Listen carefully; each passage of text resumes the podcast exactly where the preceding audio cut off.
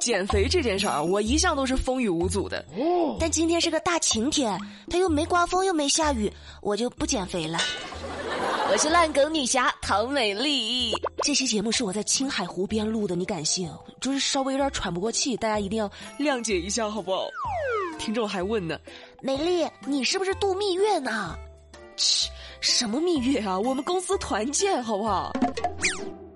出来玩最重要的就是什么呢？最重要的是安全问题，这一点儿，上海的马先生就做了个错误示范。哦，上海的马先生在渔人码头旅游的时候遇到海水涨潮，码头上的广播呢就喊话啊，通知游客撤离，其他人都乖乖的听话，退到岸边了。但这个马先生呢和另外一名游客，哎，就是不走，哎，就是玩多危险呢，这知道吧？还在潮水中亲热，我的妈呀！你换个地方行不行？这大庭广众你也不害羞？最终他被保安叫了回去。马先生说，当时呢潮水的声音太大了，他们可能没有听到周围的人都在大声叫喊。唉，不是潮水的声音大，是你们亲热的太投入，你们都目中无人了都。那工作人员表示，虽然呢这个涨幅不太大，但是安全第一，没毛病啊，安全第一，绝对的。好家伙，这下我终于明白了，什么叫做海枯石烂的爱情，天无棱，海涨潮都不与君绝。你们这个爱情故事啊，是值得歌颂，但是你们的安全教育是不是值得加强了呢？不行不行不行不行不行！有些爱情海枯石烂，有些爱情让人情断。五月五号，在苏州，一位小伙子和他女朋友就互相拉拉扯扯的过马路，突然他一把把他女朋友就推向了迎面驶来的公交车，给人公交车师傅都吓一跳。幸亏公交车司机及时刹车，否则后果不堪设想啊！而且特别可气的是啊，这小伙子把女朋友推倒之后。不管不顾的扬长而去，还是公交车司机和路人把他给喊了回来。令人发指。那面对路人的指责，小伙子毫无悔意。我的天哪，你真的是那啥不怕开水烫啊！恶心！不行，我觉得这事儿报警吧，真的，这已经不单纯是小两口吵架了，这是故意伤人了。好家伙，车来车往的，你把人往马路上推，得亏司机刹车及时啊！只要是没刹住车的话。这女孩啊，司机啊，都倒了大霉了。小伙子，你真的，你好好反省一下吧，行不行？你这种丑陋的行为，只能用四个字形容：令人发指。爱情不一定使人快乐，但是火锅一定可以。哦，有多快乐呢？就是风里雨里不放弃的那种。五月六号，在山东东营，四位大哥在雨中吃火锅。一边吃一边谈笑风生，那个大雨是哗啦啦的下呀，但是大哥丝毫不慌，哎，干杯！尽管身上被雨淋湿，但是依然无法撼动这四个人的饭局。不是，大哥，你们到底吃的是哪一家火锅呀？这么好吃呢？你能不能悄悄的留言告诉美丽？美丽去山东的时候，我一定尝一尝，我倒看看有多好吃。美丽了解到，那天呢，原本他们是八个人吃饭，下雨之后呢，其中四个人就躲雨去了，剩下的四个人就坚守着阵地。来来来啊，抓紧喝，这要不然又满上了。他说：“风雨中这点痛算什么？”美丽就一个问题啊。会不会越吃越淡呢？就从那个牛油锅都吃成清水锅了都。美丽最近不是出来玩吗？我们公司不是出来团建了吗？前两天不是坐飞机在机场过安检呢，不让带易燃易爆的物品，这是常识，大家都知道。我特别担心，毕竟，哎呀，我可爱到爆了。要脸吗你？那最近。青岛机场，一名神情躲闪、眼神闪躲的中年男子引起了安检员的注意。在检查他的随身行李的时候，竟然发现了一个打火机。各位，打火机它不稀奇啊，但稀奇的是，你们猜他把打火机踹哪儿了？藏在了骨灰盒里。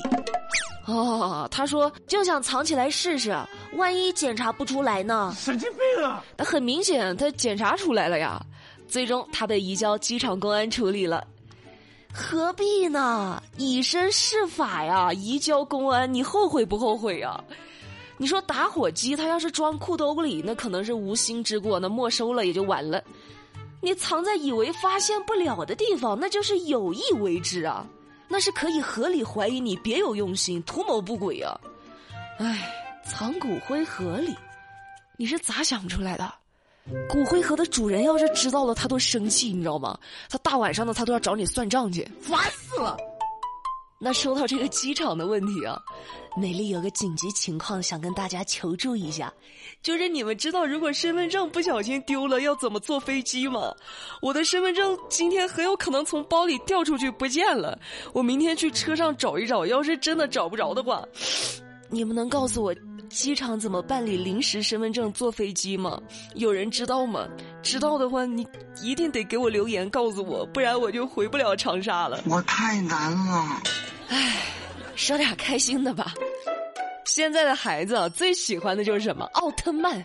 这两天我们出来团建，芝芝的儿子看到奥特曼疯了，就妈妈也不要了，就要奥特曼。那在山西大同，一位外婆就因为好久没有见到自己的外孙了，就特意穿着奥特曼的衣服，哎，还戴了个头套，把自己打扮成奥特曼的样子，想给外孙一个惊喜。哦，结果。哎，cosplay 翻车了！他外孙见到外婆版的奥特曼之后，吓得哇哇大哭了起来。孩子的妈妈还说呢，自从儿子看了外婆扮演的奥特曼，再也不相信光了。晚上睡觉也不找奥特曼了，还把所有的奥特曼玩具都给扔掉了。这事儿真的是好笑中带着一丝感动啊！人家外婆多不容易啊！多有心啊啊！你这熊孩子，咋这么不给面子呢？别的不说，你听美丽姐姐一句劝，光还是要相信的。世界上它一定有光。就像阳光穿过黑夜，黎明悄悄划过天边，谁的身影穿梭轮回间？最后再跟你们说个特别温暖的事儿哈。这不又进入高考倒计时了吗？在云南，一位中学高三的政治老师，为了给学生减轻高考压力，在晚自习上课的时候，让学生们到教室门口去欣赏晚霞。哎，那天的晚霞特别的漂亮。这个老师发现之后就觉得说，孩子们在教室里就是天天上学，他也不耽误这十分钟啊，就让同学们到走廊上去欣赏晚霞去了，还说呢。孩子们，你看这晚霞多美呀，就应该出来看看啊！看好了再回去复习去，学习也要劳逸结合嘛。那同学们呢都非常喜欢这位老师，还说老师是个特别可爱、特别温柔的人。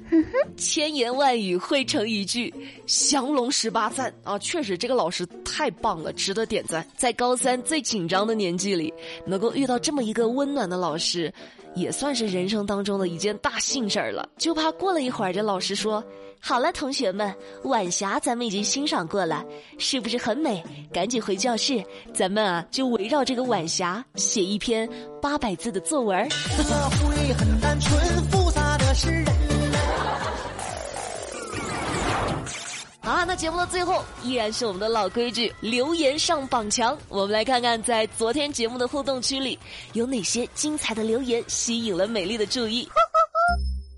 首先，第一位是一位叫做 CJF 凡的听众，他说：“美丽，我是你的老听众了，听了你三四年了。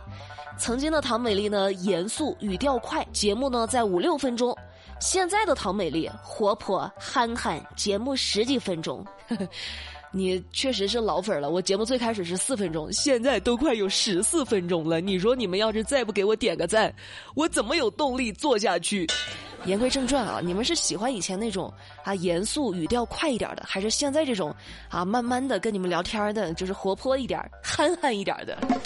还有一位 ID 叫“美丽最漂亮的听众”，看看人家这名字多会取啊！光冲这个名字，我就会念他的留言。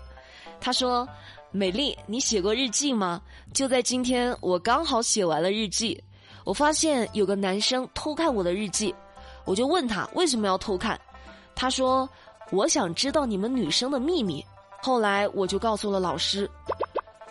确实啊，你这男生也是挺无聊的哈。但这样的事儿好像经常在小学或者是初中的时候发生。